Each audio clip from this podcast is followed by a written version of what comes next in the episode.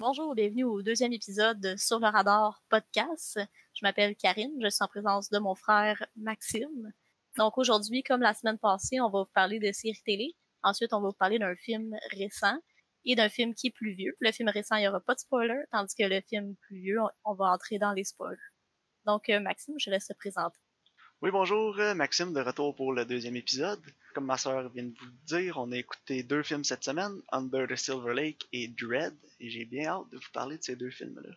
Parfait, on va commencer par vous parler de ce qu'on a écouté comme séries télé pour l'instant qui sont disponibles en streaming.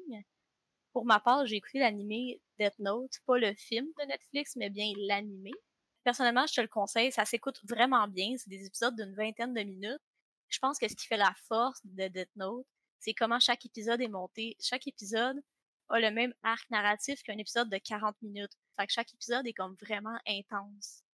Maxime, l'as-tu déjà écouté? Non, jamais. J'ai vu une partie du film qui est sorti en live action sur Netflix. C'était pas très bon, j'ai entendu que les fans de la série étaient vraiment pas contents. J'imagine que tu vas m'expliquer pourquoi? Oh mon dieu, oui, effectivement. Euh, moi, je suis une grande fan de l'animé. J'ai même lu le manga. Qui, le film ne rend pas justice du tout honnêtement, j'étais vraiment déçue. Toutes les motivations des personnages, les personnalités des personnages, ils ont rien, absolument rien conservé. Ça rappelle un petit peu euh, Dragon Ball Evolution. Ouais, effectivement. Mais tu vois, je pense pas avoir vu une adaptation en vrai d'un animé qui était bonne. Non, moi non plus. Ben, je vais m'attendre à ça. C'est disponible où? C'est disponible sur Netflix, la série au complet. Ah, parfait. Euh, moi, cette semaine, j'ai terminé l'excellente série 30 euh, Rock qui était disponible sur euh, Crave en ce moment. Puis euh, j'ai adoré les sept saisons. Là. Euh, c'est un peu débile comme série. Est-ce que c'est un sitcom? Oui, c'est un sitcom, des épisodes d'environ une vingtaine de minutes là, chaque épisode. créé par Tina Fey. Elle s'est servie de son expérience comme écrivaine sur l'émission Saturday Night Live pour créer cette émission-là. Donc, il y a Tina Fey comme personnage principal et Alec Baldwin, avec Tracy Morgan aussi. C'est débile c'est complètement débile. Je vous le conseille fortement. L'humour. Euh, au début, les deux, ou trois premiers épisodes, ça m'a pris peut-être un petit peu de temps à accrocher, là, parce que je me suis dit, mais c'est-tu vraiment pour moi ce genre d'humour-là? Mais euh, plus je l'ai écouté, plus j'ai embarqué, je me suis attaché au personnage. Alec Baldwin est excellent dans le rôle de Jack Donaghy. Puis euh, non, je vous le conseille fortement si vous cherchez une bonne, un bon petit sitcom le drôle pour faire passer le temps pendant cette, euh, cet temps de COVID-19. Ah, parfait, je vais regarder ça. Excellent. Excellent. C'est disponible sur quelle plateforme? Euh, sur Crave. Sur Crave, ok, parfait. Bon, ben, on a deux bonnes recommandations de séries télé qui sont extrêmement différentes. Ça, c'est le fun aussi, ça donne un peu de choix hein, aux, aux, auditeurs. Oui, exact. Je pensais commencer avec la discussion sur le film le plus récent qu'on a écouté. C'est Under the Silver Lake de 2019 qui est présentement disponible sur Amazon Prime. Under the Silver Lake suit le personnage de Andrew Garfield du nom de Sam, qui habite dans des blocs appartements à Los Angeles avec une piscine en arrière. Euh, de sa piscine, il espionne une de ses voisines qui se promène souvent à topless avec une paire de jumelles. Puis euh, il commence à espionner une nouvelle voisine qui s'appelle Sarah, qui est jouée par Riley Keough. Il finit par aller la rencontrer cette journée-là. Le lendemain, elle, elle, lui dit de revenir le lendemain. Le lendemain, il va la voir. Elle est plus là, l'appartement est vide, tout a disparu. Donc, Sam commence à investiguer sur sa disparition. Pendant son investigation, il va se rendre compte qu'il y a des histoires de complot, de sociétés secrètes et de messages cachés. J'ai hâte euh, d'entendre ce que tu as à dire sur Under the Silver Lake, Karen. Parce que j'ai. Je sais pas, moi, comment je me sens, en fait, à propos du film. Euh, je vais te laisser y aller en premier. Ok, ouais, je vais commencer parce que j'ai quand même une opinion qui est assez forte.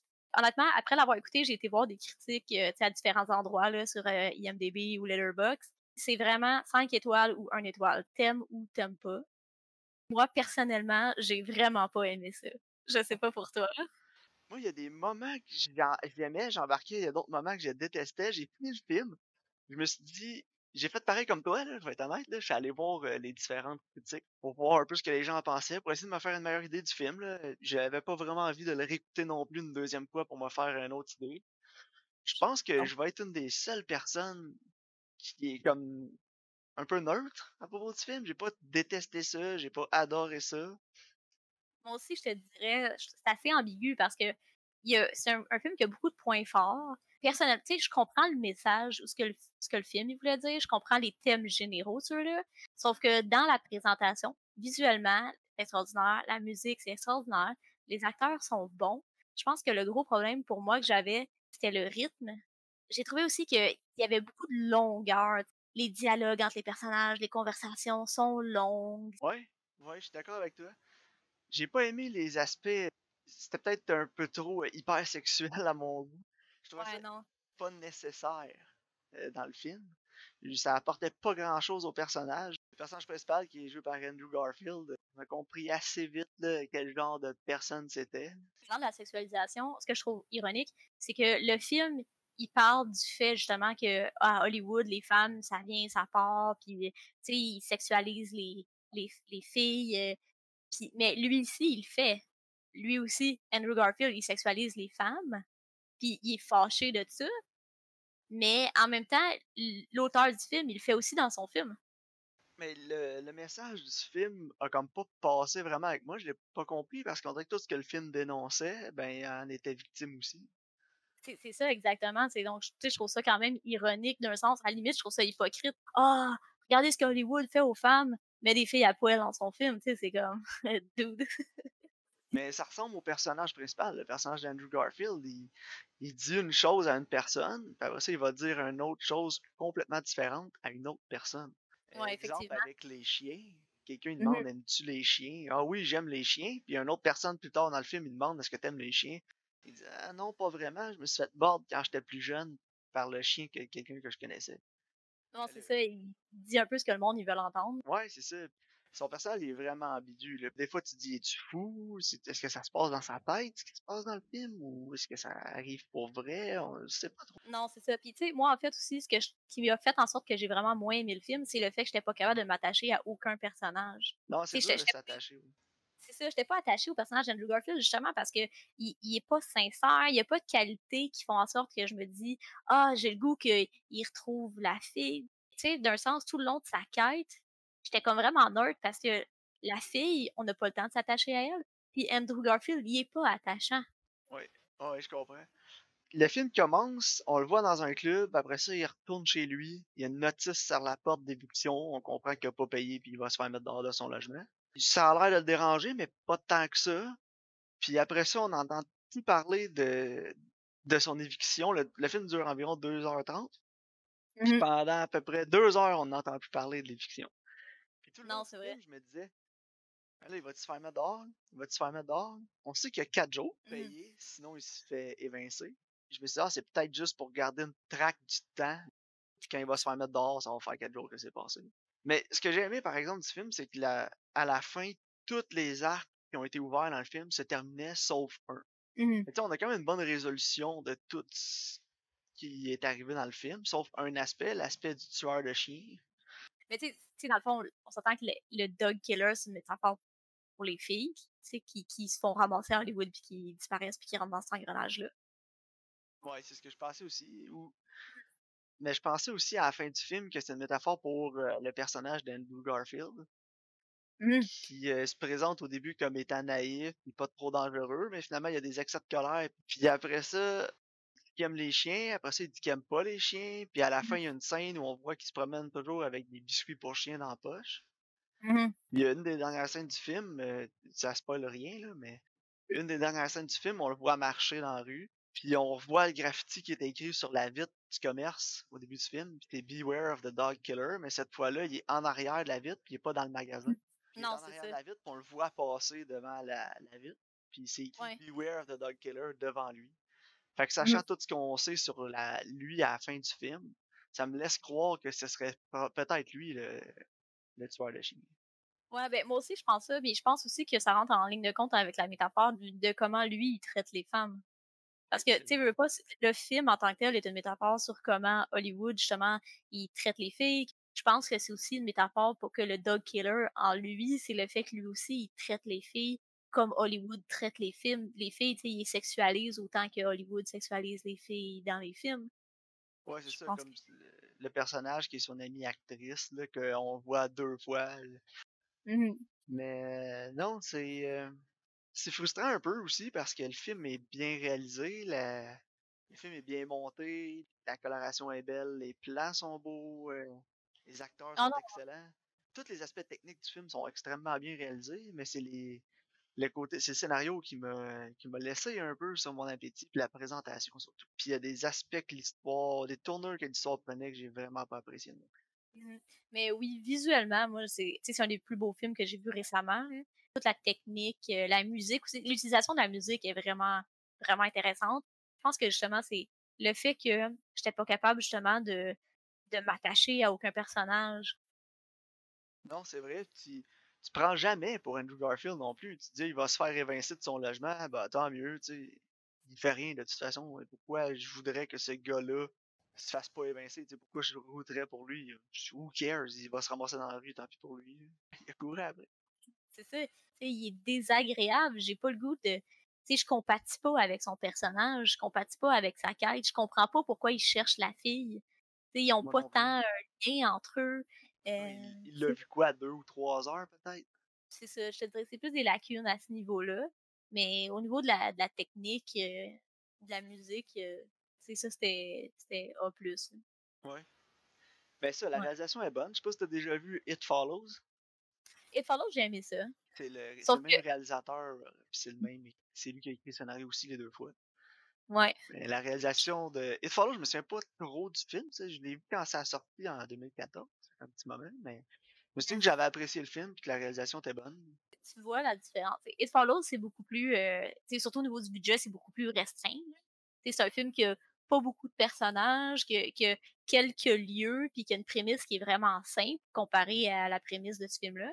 Dans le fond, It une histoire courte, It Follows, c'est comme une maladie euh, transmise sexuellement, qu'il y a, y un inconnu qui marche vers toi, puis s'il se rend à toi, il te tue.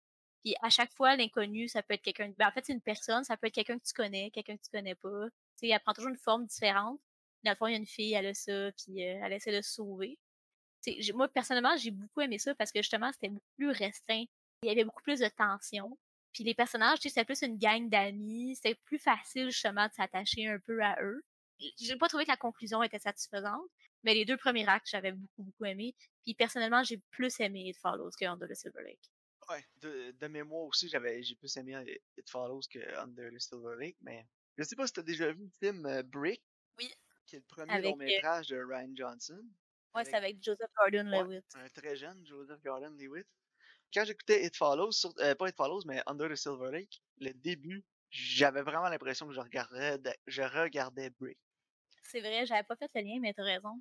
Les, la tension, l'ambiance, puis tu sais, c'est un, un peu un LA noir aussi, là, on dirait qu'on est dans le thème, là, avec euh, Black Dahlia de la semaine dernière. Ouais. Euh, on n'a pas aimé Under the Silver Lake, là, mais on est loin de Black, du niveau de médiocrité de Black Dahlia. Là. Non, non, on va s'entendre qu'il y a beaucoup plus de qualité dans Under the Silver Lake que Black Ah Dahlia. ouais, non, c'est pas le même niveau. Là. T'sais, Under the Silver Lake, c'est pas un navet, mais c'est pas pour tout le monde. t'sais. Non, c'est ça. Si- C'est c'est le genre de film que les gens vont dire que c'est prétentieux. Ouais, mais dans une certaine mesure, c'est vrai. là. Oui, effectivement. Donc, euh, Maxime, combien tu donnerais euh, sur 5 à Under the Silver Lake? Ce serait une, euh, une note qui varie, je te dirais, selon mon humeur. Entre 2.5 ou à peu près autour de 6 sur 10. Mais il faut que je sois dans, faut que je sois dans mon mood pour écouter le film. Parce que Ah ouais, c'est non, je deman- comprends. c'est quand même demandant comme film. Non, effectivement. Moi, tu vois, sur Letterboxd, présentement, j'ai mis deux étoiles. Je vais peut-être le monter à deux et demi parce que je trouve que, justement, le film a quand même beaucoup d'autres qualités que j'ai peut-être pas pris en compte quand j'ai donné une note, là. Mais ouais, quelque part, 5 puis 6 pour moi. C'est c'est pas un film que je, je, je saute à l'idée de réécouter immédiatement. Je vais peut-être revenir dessus dans peut-être un ou deux ans. Ouais, moi aussi, je suis pas fermé à l'idée de le réécouter. Là. Je vais probablement le réécouter euh, plus tard quand quelqu'un va m'en reparler ou je vais retomber sur une vieille critique d'un critique que j'aime, je vais la relire. Si cette personne a aimé le film, je vais peut-être le revisiter pour essayer de voir ce que la personne a aimé dans le film. Mais pour l'instant, euh, je, je pense que je vais me donner un petit euh, un petit un an là, avant de revisiter ce film-là. ouais, moi aussi. Parce que il est quand même polarisant, puis c'est quand même demandant à écouter. Deuxième film, Karen, tu veux y aller?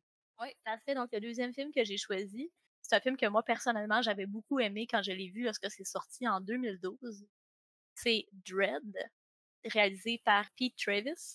Dans le fond, c'est une adaptation du graphic novel.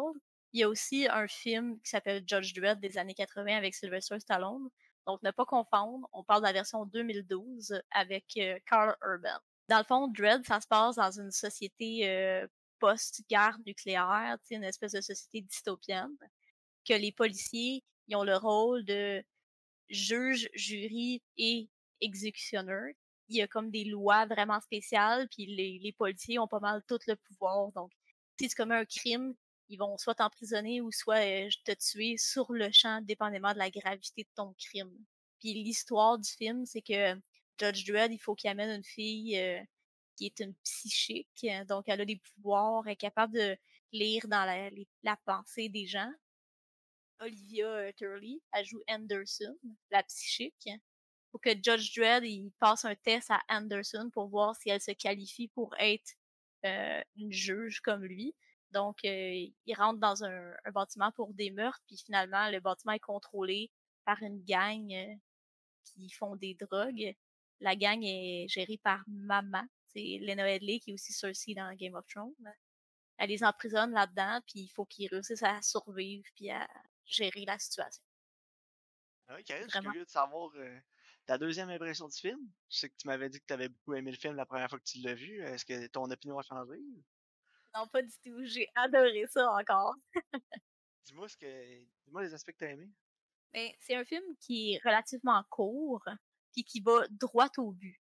Le film commence avec une scène d'action, on est introduit au personnage, après on est introduit au personnage de Anderson, le personnage Anderson, il est plus comme un fish out of water qu'on appelle. C'est vraiment le personnage qui va aller poser des questions pour comprendre l'univers, comment ça fonctionne.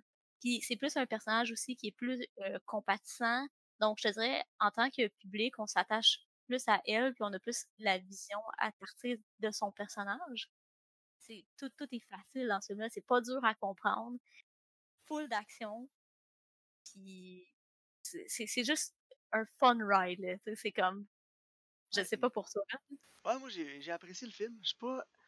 De base, je suis pas un fan de films d'action, pure action. Euh, d'habitude, je finis toujours par m'ennuyer un peu. Mais ce que j'ai aimé du film, c'est comme tu dis, il est quand même cool. Je pense que c'est autour d'une heure et demie. C'est vraiment pas long. 96 minutes. Ce que j'ai aimé aussi, euh, c'est que la, la prémisse du film est pas compliquée l'histoire est pas compliquée, vraiment tout le budget a été mis sur l'action, les scènes d'action. Il n'y a pas de grosses euh, conspirations puis de gros euh, de, grosses plots qui tournent, euh, qui devient envahissante puis qui prend toute l'histoire, prend toute la place devant l'action. Vraiment le film, c'est l'action. C'est ce que j'ai aimé du film, c'est qu'ils ont gardé la simplicité dans le scénario. Moi, ce que j'aime personnellement dans ce film-là, c'est que tout ce qui est introduit a un payoff. Anderson est psychique, mais ça finit par servir à quelque chose dans l'histoire. Judge Dredd est plus stoïque, mais il capable de prendre des décisions qui sont rapides. Euh, la drogue slow-mo fait en sorte que tu vis comme à 1%. T'sais, ça aussi, ça revient en jeu avec la fin. Tout, tout ce qui est introduit finit par repayer en bout de ligne. Ouais, au début, j'étais pas certain. Là, les scènes de slow motion, au début du film, il y en a une assez tôt là, dans le film quand Judge Dredd euh, poursuit des criminels puis les amène devant l'édifice où tout le reste du film se passe. Je me disais, ah, en plus, les couleurs sont super saturées. Là. Mmh j'étais pas certain du style, mais après ça, il explique pourquoi il y a ce slow motion là, c'est que la drogue s'appelle le slow-mo, comme tu disais. C'est comme tout autour de nous se passait à 1% de la vitesse normale. Ouais, c'est ça. Fait, je, trouve, je, trouve, que cette utilisation-là est vraiment intéressante parce que justement, tu vois comment les personnes, comment ils se sentent là-dessus. Mais c'est vrai qu'au début, t'es comme, on c'est même bizarre. Puis là, finalement, ça, ça paye en bout de ligne. Surtout avec la fin, là. Oui, oui, oui. Avec la fin du film où, euh, quand finalement, euh, maman se fait tuer par Carter Urban. Moi, personnellement, j'adore cette fin-là. Parce que c'est le genre de choses que dans un film, dans le fond, ce qui arrive à la fin, quand il réussit à la poignée, est au 200e étage de l'édifice elle se met quelque chose après son poignet qui détecte son pouls, puis si jamais son pouls arrête, ça déclenche une bombe qui va faire exploser l'édifice. Ce qui est vraiment drôle, c'est que tu te dis, c'est genre de situation dans un film standard, là, tu te dis, oh non, comment ils vont faire pour gérer cette situation-là, il pourra pas la tuer. Mais dans ce film-là, bang, il attire. Là, t'es comme, qu'est-ce qu'il fait?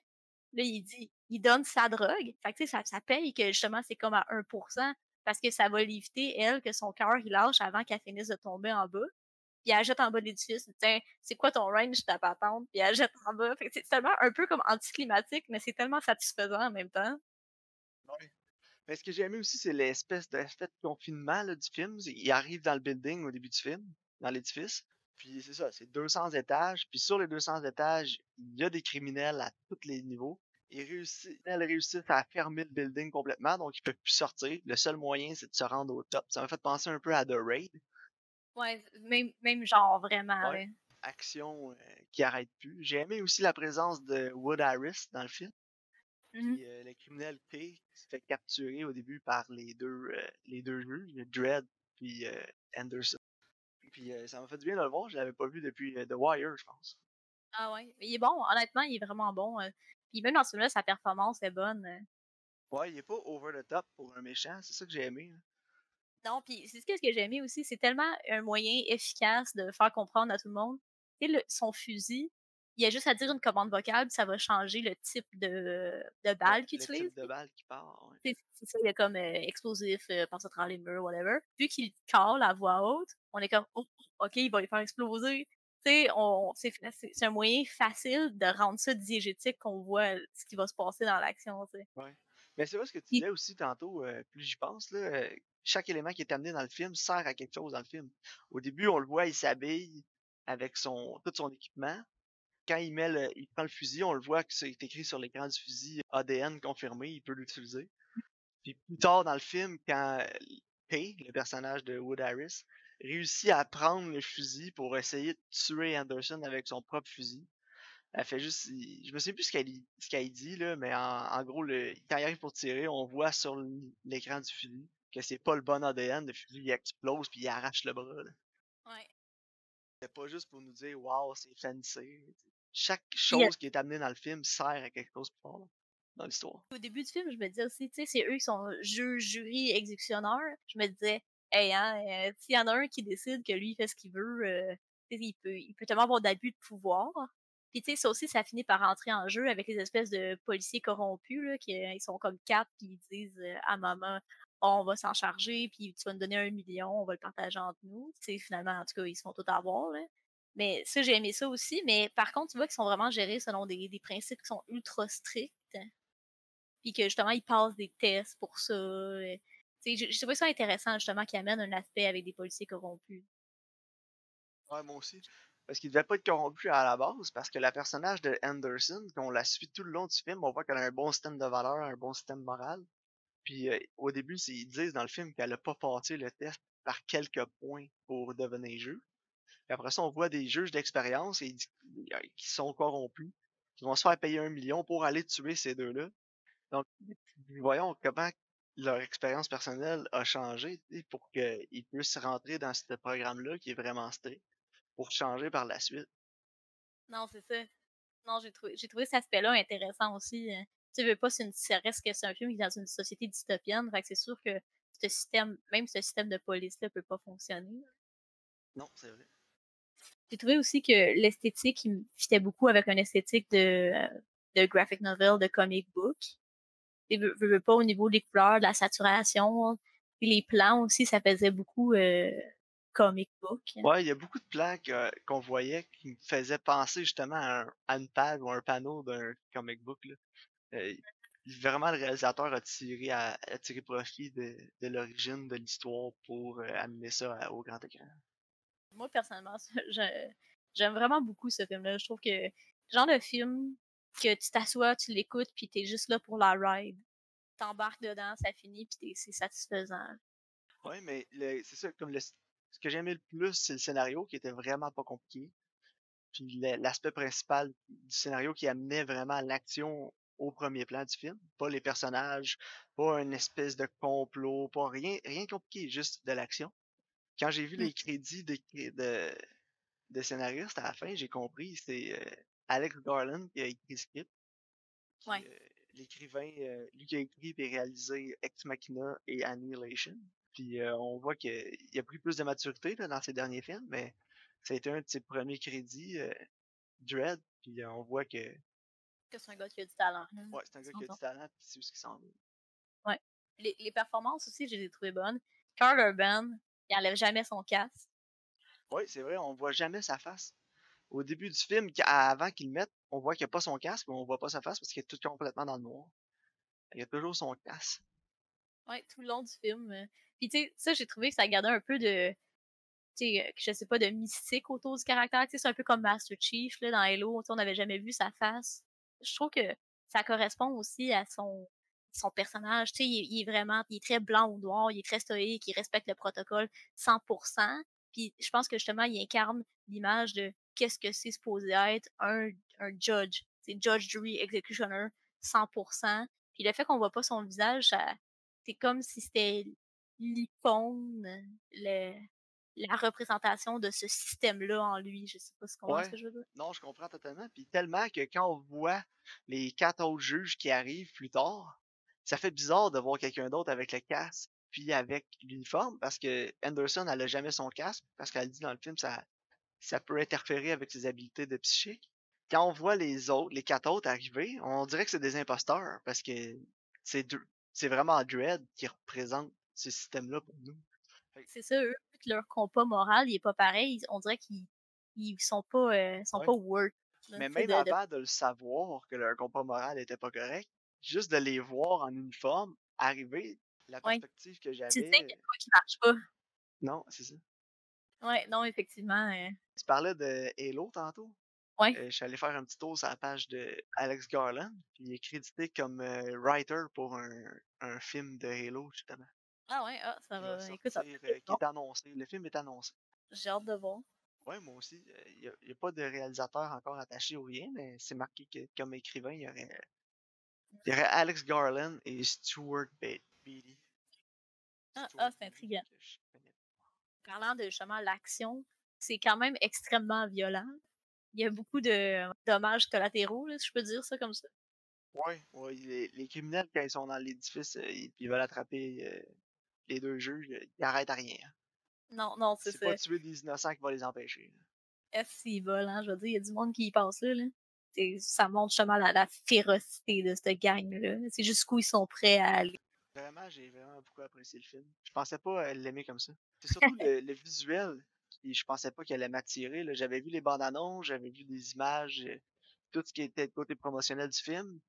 Euh, la palette de couleurs, le- l'esthétique du film m'attirait pas vraiment. Là, Mais après l'avoir écouté, après 10-15 minutes dans le film, on comprend euh, les choix esthétiques du film. Ça m'a pas dérangé après.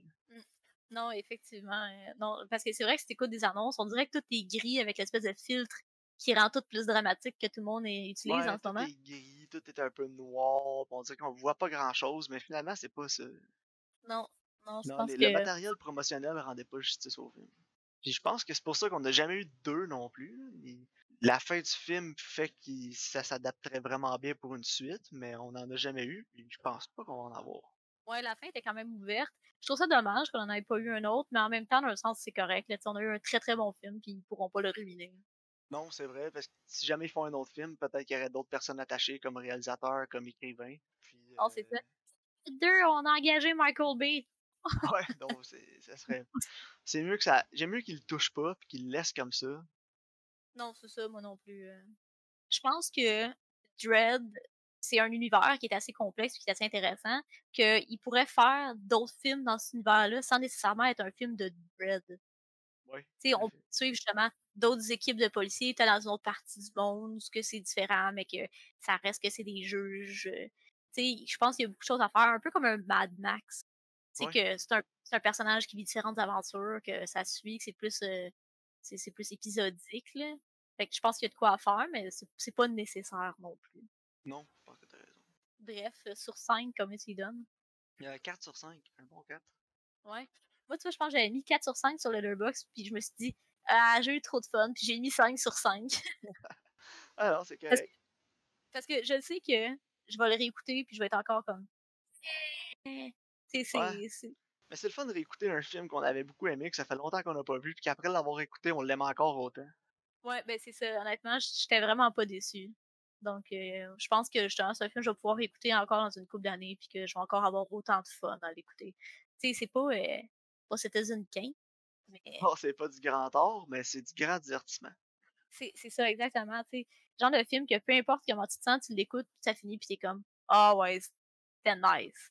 Non, c'est ça, tu le regrettes pas, puis ça passe vite, il a pas de longueur. Non, Non, un, c'est ça. un excellent film d'action. Ça faisait longtemps que j'en avais pas vu un bon comme ça. Oh, parfait, je suis contente que tu aies aimé ça. Parlant de ça, avais-tu des recommandations pour la semaine prochaine? Oui, la semaine prochaine, je vous ai trouvé deux films à écouter. Comme on va continuer avec la même formule, un film qui est plus récent, un film qui l'est moins. Pour le film plus récent, j'avais pensé à Booksmart sur Amazon.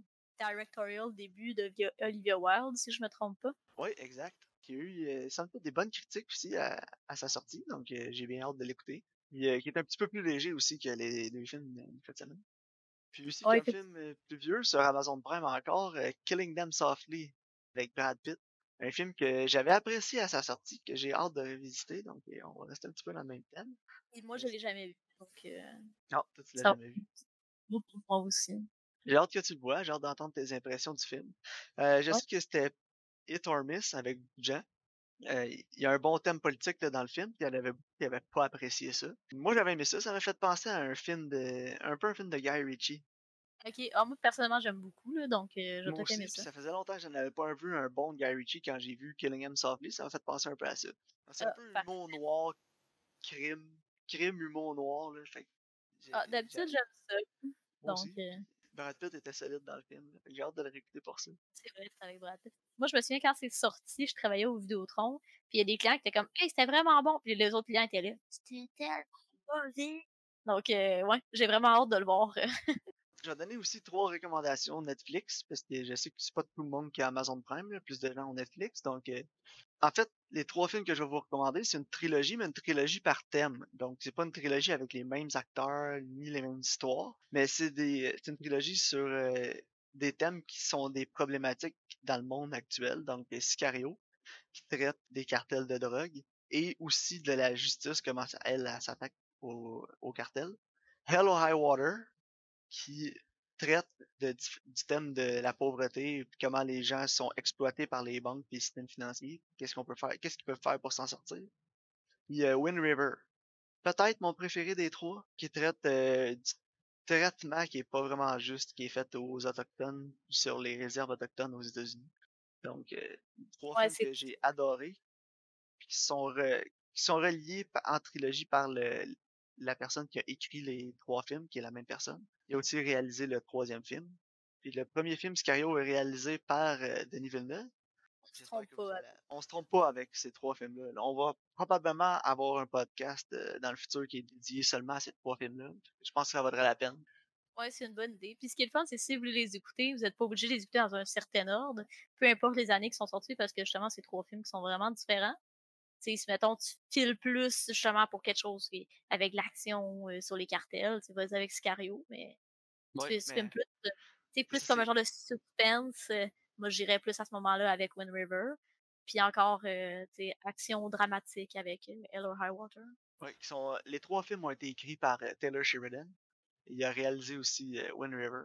J'ai vraiment hâte de voir ce qui nous, ce qui va nous amener de, comme suite comme prochain projet euh, Taylor Sheridan, qui est extrêmement talentueux. J'ai vraiment hâte de voir ce que l'avenir nous réserve avec.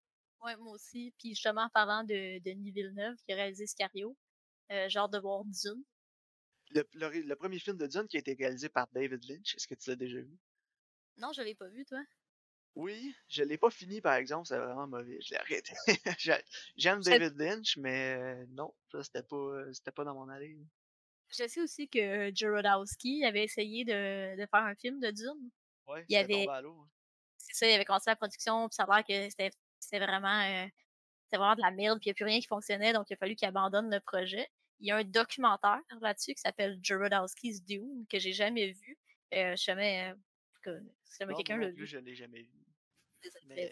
ça me rappelle euh, Superman Lives, qui était supposé être réalisé par Tim Burton, mettant en vedette Nicolas Cage dans le rôle de Superman, qui finalement est jamais arrivé. Puis euh, il y a un film documentaire qui est sorti qui s'appelle The Death of Superman Lives, What Happened? Ah ouais, ok, faut, faut que je vois ça. Ah ouais, puis il y a des belles photos aussi de Nicolas Cage dans le costume de Superman avec ses cheveux longs là, à la Conair. Génial, faut que je vois ça. ça va conclure l'épisode de cette semaine? Oui. Donc, les recommandations euh, Book Smart et Killing, Killing Them Softly. Parfait. Ben, merci euh, d'avoir écouté, puis on se revoit la semaine prochaine.